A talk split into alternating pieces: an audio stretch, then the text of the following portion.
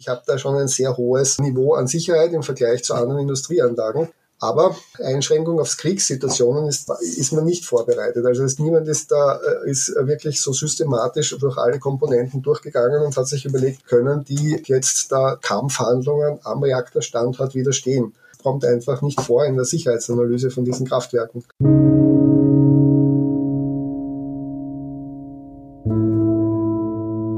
Krieg und Frieden.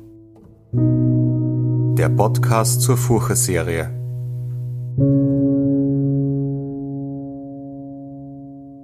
Willkommen zu Folge 17 unserer Furche-Serie Krieg und Frieden anlässlich des russischen Angriffskriegs in der Ukraine.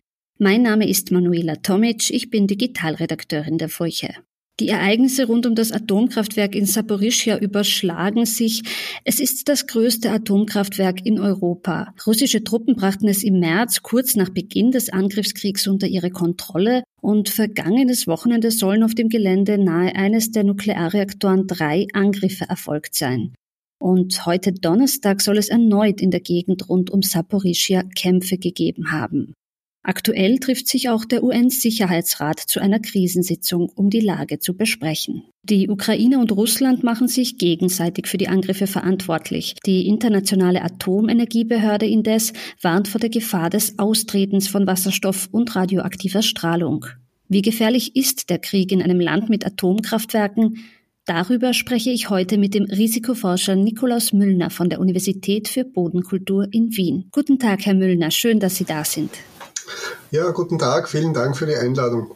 Herr Müllner, können Sie erklären, was sich vergangenes Wochenende genau zugetragen hat und wie die aktuelle Situation in Saporischia ist? Also äh, Saporischia ist eines, also ist das größte ukrainische Kernkraftwerk mit insgesamt sechs Blöcken vom WWR 1000 und aktuell ist Saporischia in russisch kontrolliertem Gebiet. Also das ist, äh, liegt gerade am Dnieper und äh, die gerade die beiden Fronten oder also die Front oder die Kontrolllinie zwischen den beiden Parteien äh, ist genau an diesem Fluss. Äh, also das heißt, es ist genau in der Konfliktzone. Und äh, es war schon seit einiger Zeit bekannt, dass Russland Kampfverbände am Kraftwerkstandort stationiert. Da gab es Meldungen darüber. Äh, es gibt seitdem immer wieder auch Meldungen über Angriffe auf das, äh, auf das Kraftwerk. Und das ist eben jetzt eskaliert in den letzten Tagen mit Artilleriebeschuss oder sogar äh, Raketenbeschuss. Die beiden Konfliktparteien machen sich gegenseitig verantwortlich für den Angriff. Ja, äh, derzeit gibt es keine Berichte darüber, dass, die, äh, dass äh, einer der Reaktoren seine nicht im, im, im sicheren Zustand betrieben werden kann, also im Sinne von, dass Systeme so stark beschädigt sind, dass, dass er außerhalb seines normalen gesicherten Betriebszustands gekommen ist. Aber das ist natürlich eine brandgefährliche Situation. Nach der Besetzung durch russische Truppen wurde das Kernkraftwerk von ukrainischem Personal weiter betrieben, aber von russischen Nuklearspezialisten überwacht. Der Chef der Internationalen Atomenergiebehörde hat die Lage am Kernkraftwerk als äußerst unbeständig und fragil bezeichnet. Nun soll ja die IAEA e Zugang zum Kernkraftwerk bekommen. Welche Informationen erwartet sich die Behörde vor Ort und welche Informationen hat sie denn bis bislang aus der Ferne? Ja, also grundsätzlich äh, gibt es bei Kernkraftwerken die Safeguards. Das ist also die Länder, die teilnehmen an diesem Safeguard-Programm, äh, erlauben der IAEO Zugang sozusagen zu ihren Kernkraftwerken.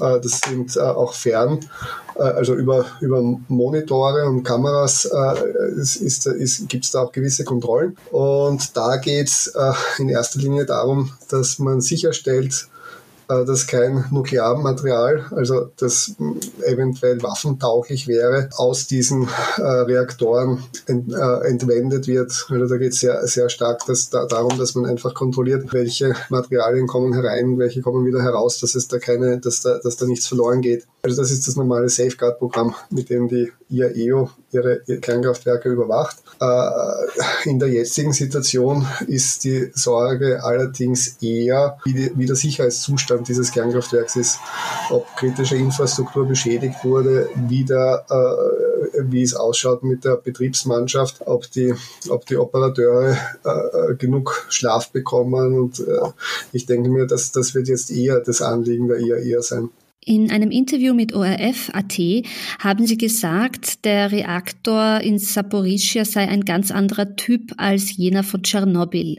Können Sie erklären, warum und was das für die Sicherheit des Reaktors bedeutet? Ja, also Tschernobyl, das ist, war schon ein sehr einzigartiger äh, Reaktor. Also Tschernobyl ist vom Typ her ein, ein, ein Druckröhrenreaktor. Also das ist, dort hat man keinen Druckbehälter, sondern ein äh, Kanalsystem. Und das Wesentliche ist, äh, Tschernobyl war Graphit moderiert und im Gegensatz zu den äh, Saporischia, das ist ein, ein unter Anführungszeichen gewöhnlicher Druckwasserreaktor, so wie 80 Prozent der, der weltweiten Reaktoren Druckwasserreaktoren sind. Und Saporischia ist wassermoderiert.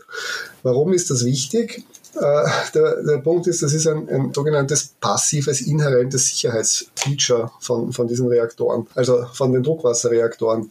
Sie brauchen Wasser beim Druckwasserreaktor, weil es eben der Moderator ist, um die Kettenreaktion in Gang zu halten.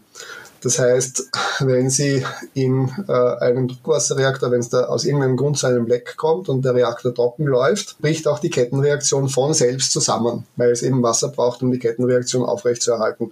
Sie haben dann zwar immer noch die Nachzerfallswärme, also das ist keine schöne Situation, aber die Energie, die da freigesetzt wird, ist, äh, ist auf ein, also fünf bis zehn Prozent reduziert von der Nominalenergie, die im normalen Betrieb generiert wird. Tschernobyl ist Graphit moderiert ja, und äh, trotzdem Wasser gekühlt. Wenn es da, äh, wie es passiert ist, ja, wenn, wenn es da dazu kommt, dass sich die, die Druckröhren äh, leeren, dann kommt es nicht, also tritt dieser Effekt nicht ein, sondern äh, die Kettenreaktion verstärkt sich sogar noch. Also das heißt, bei Tschernobyl gab es wirklich eine Reaktivitätsexkursion, nennt man das, also einen spontanen Energieanstieg. Ja, die, die Leistungsmessung äh, ist, äh, war außerhalb der Skala und unglaubliche Mengen von Energie wurden in unglaublich kurzer äh, Zeit freigesetzt. Äh, das ganze Containment-System ist einfach in die Luft geflogen, hat sich geöffnet und äh, es gibt, also jeder kennt dieses berühmte Bild, wo dann einfach nur mehr eine, äh, letztlich eine, eine Grube dort war, wo, wo früher der Reaktor war. Und ich meine, da haben sie natürlich eine enorme Freisetzung, wo praktisch alles oder wo ein, ein wirklich ein großer Teil von den radioaktiven äh, Materialien, die sie eigentlich gerne im äh, Reaktor einschließen würden, eben aus der, aus der Anlage entwichen sind so ein Szenario ist bei einem, kommt bei einem Druckwasser in, in dieser Schärfe äh, nicht vor. Also das heißt, äh, also es ist natürlich trotzdem denkbar, dass ein großer Teil der, des Inventars freigesetzt wird. Aber hier haben sie sozusagen, ist der Saporischia Reaktor, der WWR 1320, ist in der Beziehung viel gutmütiger. Natürlich ist für viele Menschen Tschernobyl immer noch ein Reizwort, das Angst schürt.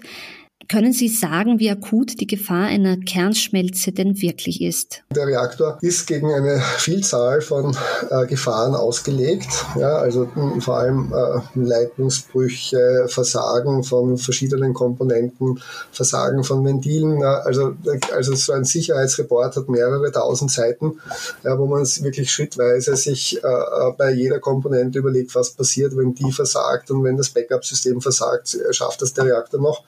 Also das heißt, äh, Erdbeben, ja, welche Naturgefahren, welchen Naturgefahren ist der Reaktor ausgesetzt, welche Extremwettersituationen habe ich. Also das heißt, äh, weil das eben eine, eine, eine recht risikoreiche Anlage ist ja, und weil es im Betrieb so äh, eine, eine große Menge an radioaktiven Spaltprodukten generiert werden, die nicht freigesetzt werden dürfen, hat man sich natürlich auch sehr viele Gedanken gemacht, wie kann ich die einschließen. Also das heißt, ich, ich habe da schon ein sehr hohes äh, Niveau an Sicherheit im Vergleich zu anderen Industrieanlagen.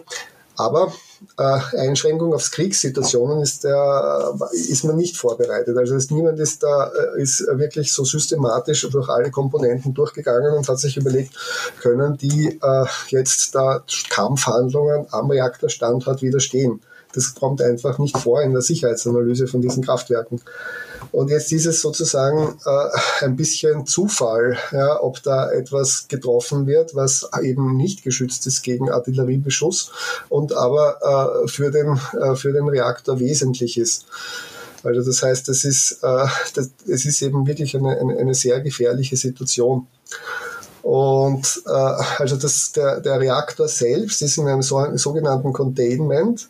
Und das ist gerade bei diesen WWR 1000 Reaktoren äh, ein sehr starkes Gebäude, 1,2 Meter dicke Mauern. Äh, und die sind ausgelegt gegen, ein, äh, gegen einen Flugzeugabsturz von außen von einer kleinen Militärmaschine. Und das deckt auch, äh, also unsere, äh, unsere, unsere Universität hat gerade eine, ein Projekt mit dem österreichischen Bundesheer zusammen, wo wir, wo wir solche Sachen uns eben angeschaut haben. Weil das heißt, das würde so die gängigen Munitionen, die äh, momentan in der Ukraine eingedeckt, äh, eingesetzt werden, würde dieses Containment wahrscheinlich, würde dem widerstehen können. Also es kämen so Splitterschaden außen, aber es würde nicht durchdrungen werden.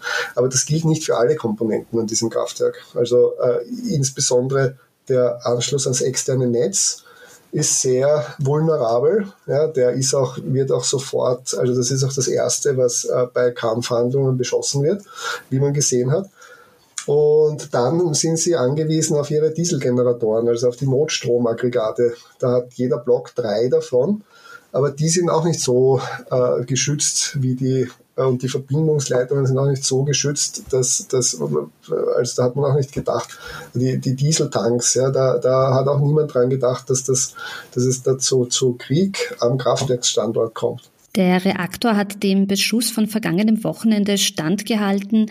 Aber welche Sicherheitsvorkehrungen können denn noch getroffen werden, wenn einer der sechs Reaktoren von Saporischia beschossen wird? Salopp gesagt, kann man das AKW einfach herunterfahren? Ja, es gibt natürlich Möglichkeiten zu reagieren. Also äh, das AKW runterfahren ist immer das Erste, was man macht, wenn es gefährlich wird. Das Problem ist aber, Sie können ja ein äh, AKW nicht, nicht sofort völlig abschalten. Also Sie können zwar das, äh, die Kettenreaktion können Sie zwar unterbrechen, indem Sie die Steuerstäbe einfahren oder eben mit boriertem Wasser den Reaktor abschalten, aber das äh, ist nur ein Teil von, der, von den physikalischen Prozessen, die der Leistung generieren. Und der zweite Teil ist die Nachzerfallswärme. Das sind eben fünf bis zehn Prozent äh, vom, im, im laufenden Betrieb zwischen fünf bis zehn Prozent von der, von der gesamten Leistung äh, werden, werden durch die Nachzerfallswärme produziert. Das, da, damit ist gemeint, Sie haben ja da eine Kettenreaktion, das heißt, Sie spalten Uran 235 und die beiden Spaltprodukte zerfallen weiter. Ja, deshalb Nachzerfall. Und bei diesem Nachzerfall wird Wärme frei und der kann nicht abgeschaltet werden. Also wenn Sie einmal das äh, Uran 235 gespaltet haben, da gewisse Mengen, dann, dann läuft das einfach weiter und Sie müssen warten, bis das abgeklungen ist. Und das dauert Jahre. Ja, also das heißt, sie, sie müssen dann für Jahre für Kühlung sorgen. Und das muss, äh, also bis sie das, bis das so weit abgeklungen ist, ja, dass sie das umfüllen können und dass das dann an der Luft, äh, wirklich von der Luft gekühlt werden kann, das dauert etwa drei bis fünf Jahre. Ja. Dann kann man das, kann man die abge, abgebrannten Brennelemente umlagern in äh, so Castor-Behälter üblicherweise und die kann man dann, das, die sind dann so, dass man sie an der Luft kühlen kann. Und bis dahin brauche ich eine aktive Kühlung. Ja, also das heißt, bis dahin muss irgend, müssen irgendwelche Kühlsysteme äh, mit Strom versorgt werden. Und äh, das heißt, äh, je, je, je früher ich den Reaktor abgeschalten habe, desto weiter ist diese Nachzerfallswärme, also desto niedriger ist diese Nachzerfallswärme. Ja, das ist eine, eine exponentielle Kurve. Das heißt, abschalten, je früher, desto besser. Habe ich dann sozusagen, falls etwas passiert, mehr Zeit. Und, und dann kommt es eben darauf an, was, was wirklich passiert. Also äh, zum Beispiel, wenn ich meine Dieselgeneratoren verliere von einem, von einem Block, dann kann ich eventuell eine Verbindung schaffen zu, zu anderen Blöcken. Also jeder Block hat drei Dieselgeneratoren und einer ist äh, ausreichend, um sozusagen die Sicherheitsfunktionen des, äh, des Reaktors zu, äh, zu, zu betreiben. Also ich habe hier eine, eine dreifache Redundanz und ich könnte, ja, wenn mir bei einem Block alle drei versagen, könnte ich von einem anderen Block äh, eventuell da, das äh, umschließen. Also das sind dann so Maßnahmen, die nicht automatisch gehen und die der Operateur, wenn er sich traut, vor Ort zu bleiben, in der Kriegssituation dann noch machen könnte. Oder äh, also auch, wenn ich eben meine, meine aktive Kühlung verliere, dann kann ich durch geschicktes Schalten und Öffnen von Ventilen eventuell noch äh, Druckspeicher äh, verfügbar machen, die, die dort im Kraftwerk installiert sind. Also das ist, kommt dann sehr auf die Situation an. Und da kommt es dann darauf an, dass der, also, dass der Operateur äh, die Situation richtig äh, einschätzt, was äh, extrem schwierig ist und die richtigen, äh, auf, die, auf die richtigen Maßnahmen kommt. Also das fällt dann in den Bereich Accident Management. Die ukrainischen Operateure leisten Unglaubliches. Sie betreiben ja mitten im Kriegsgebiet ein AKW rund um die Uhr. Und auch das fließt wahrscheinlich in eine Risikobewertung mit ein. Also was ist, wenn das Personal aufgrund von Überlastung Fehler macht? Ja, das ist ein äh, sehr großes Problem. Also äh, ich meine, die äh, sehr viele Fehler im, im Bereich der, der Kernkraftwerke gehen auf Human Error zurück. Also das heißt, das ist äh, eine, das äh, also ist ein, ein, ein bekanntes Problem, menschliches Versagen unter Anführungszeichen, also menschliche Fehler passieren eben. Und man bemüht sich da äh, also mit, mit verschiedenen Methoden diese menschlichen Fehler eben äh, so niedrig wie möglich zu halten. Ein Stichwort hier ist Sicherheitskultur. Also äh, das wird dann an allen Kraftwerken wird oder sollte das sehr hoch gehalten werden. Also das heißt, dass man, dass man eben Regeln befolgt, ja, dass man sich bewusst ist, dass, dass, dass die Sicherheit an erster Stelle steht. Und äh, das, äh, dazu gehört auch natürlich, dass man ausgeschlafen seine Arbeit macht und in, in Sicherheit seine Arbeit macht und, und nicht sich bedroht fühlt, wenn man, wenn man arbeitet passiert, weil dann macht man Fehler. Also das ist, ist natürlich eine, eine, eine furchtbare Situation und äh, schwer in den, in den Griff zu kriegen. Also ich meine, unter solchen Arbeitsbedingungen äh, steigen natürlich die Wahrscheinlichkeiten für, für menschliche Fehler. Also das ist sicher eine, sicher eine sehr unangenehme Situation. Sie haben ja schon gesagt, dass es für kriegerische Auseinandersetzungen direkt auf einem AKW-Gelände eben keine Risikoeinschätzung bisher gab. Können Sie erklären, wie Risikoeinschätzungen eigentlich entstehen? Ja, also grundsätzlich äh, so äh, die Risikoanalyse von einem Kraftwerk, das ist eine so eine Mischung aus äh, Abschätzungen, wo man aus, aus Wahrscheinlichkeit und Wahrscheinlichkeiten, ja, wo man sich wo man Wahrscheinlichkeiten zugrunde legt. Man, man überlegt sich, äh, was halte ich noch gerade für äh, für Ereignisse, die zwar unwahrscheinlich sind, aber gerade noch passieren kann. Also da muss ich irgendwie, ich kann kein Kraftwerk kann ich gegen alles schützen. Ja, da muss ich mir irgendwelche Wahrscheinlichkeits-Cut-offs äh, definieren. Also um nur ein Beispiel zu geben, Erdbeben. Ja, ich äh, schaue mir an, welche Erdbeben gab es am Reaktorstandort, in welcher Häufigkeit und äh, versuche dann daraus herauszufinden, was ist das, das schlimmste Erdbeben, das ich in einer Periode von 10.000 Jahren erwarte. Was ist das, das schlimmste Erdbeben, das, das, das innerhalb von 10.000 Jahren auftreten könnte? Ja, und dagegen lege ich dann meinen Reaktor aus. Also das heißt, alle, alle, wenn, wenn das auftritt, ja, dann muss das der Reaktor noch überleben. Und genauso funktioniert es auch bei Hochwasser. Ja, was ist das schlimmste Hochwasser, das einmal in 10.000 Jahren auftritt? Was ist der, äh, was ist der stärkste Wind, den ich einmal in 100 Jahren erwarte? Ja, oder stärkster Schneefall? Also äh, so, so gehe ich äh, äh, schrittweise den ganzen, den ganzen, das ganze Risikospektrum durch, definiere mir äh, da äh, Extremereignisse, gegen die ich dann meinen Reaktor auslege. Und diesen Extremereignissen liegen Wahrscheinlichkeiten und, und Häufigkeiten zugrunde. Also das, das ist dann sozusagen, äh, also was man, was die Genehmigung, also eine Gesellschaft sagt, bis so viel, so viel Risiko bin ich, also das, was dann darüber hinaus liegt, ja, zum Beispiel ein Erdbeben, das einmal jede, alle Millionen Jahre äh, auftritt. Das würde den Reaktor zerstören. Aber das ist dann das Risiko, dass wir als Gesellschaft eben bereit sind, auf uns zu nehmen, um diesen Reaktor verwenden zu können.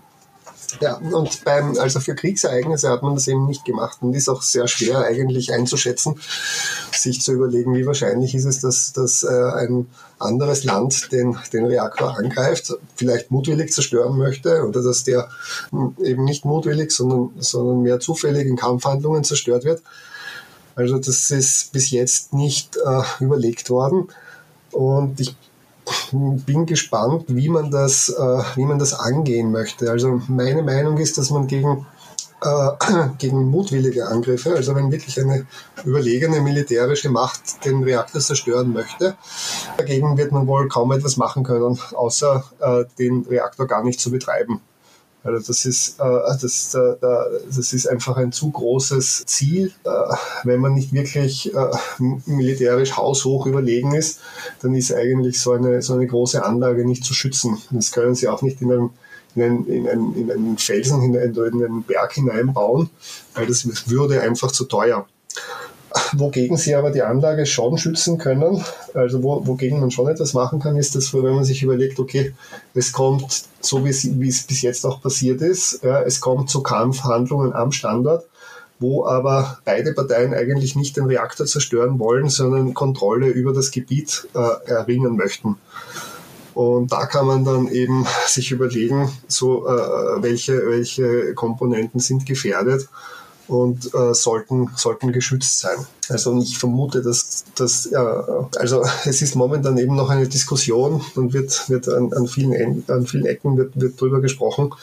Aber ich könnte mir vorstellen, dass das äh, einfach bei den äh, als Konsequenz aus diesem Krieg dann die dieses, also eine gewisse Art von, von also ein, ein, ein, die, die Sicherheitsanalyse in diese Richtung erweitert wird. Saporischia ist etwa 1000 Kilometer von Wien entfernt. Wie hoch schätzen Sie denn das Risiko für Österreich ein? Also kann Österreich auch von diesen Angriffen auf den Reaktor betroffen sein hinsichtlich Strahlenwerten? Ja, da sind wir einfach durch die Distanz ganz gut, geschick, äh, ganz gut geschützt. Also äh, es ist doch sehr weit. Und äh, Distanz ist der, ist der beste Schutz in dem Sinne. Also je, je, je weiter man weg ist, desto, desto unwahrscheinlicher wird eine, eine Betroffenheit. Also was nicht heißt, dass Österreich gar nicht betroffen sein könnte. Also so eine, dass es eventuell eine, also dass es hier zu erhöhten Messwerten kommen kann, das ist, das ist nicht auszuschließen. Was sehr unwahrscheinlich ist, dass irgendwelche äh, dass, dass Interventionsrichtwerte überschritten werden. Also zum Beispiel, dass man hier einen Aufenthalt in Gebäuden anordnen würde oder äh, dass, dass man hier äh, Kaliumjodid-Tabletten verteilen würde. Das ist sehr, also das, das halte ich für sehr unwahrscheinlich. Das ist auch bei Tschernobyl nicht passiert. Ja, also diese, diese Grenzwerte wurden auch nach Tschernobyl in Österreich nicht überschritten. Also ich, ich denke mir, äh, ja, eine gewisse, eine, eine gewisse Betroffenheit kann es geben, aber dass es, also dass es wirklich zu, zu sehr großen äh, Maßnahmen kommt, das ist, das müsste schon, das müsste schon wirklich eine, eine sehr, sehr, sehr unglückliche Situation sein. Lieber Herr Müllner, vielen Dank für das Gespräch. Sehr gerne. Das war Folge 17 unserer Furche-Serie Krieg und Frieden. Auf furche.de slash podcast finden Sie alle Folgen zum Nachhören und wenn Sie die Furche abonnieren möchten, dann besuchen Sie uns doch auf furche.de slash abo. Mein Name ist Manuela Tomic, ich bin Digitalredakteurin der Furche. Vielen Dank, dass Sie dabei waren und bis zum nächsten Mal.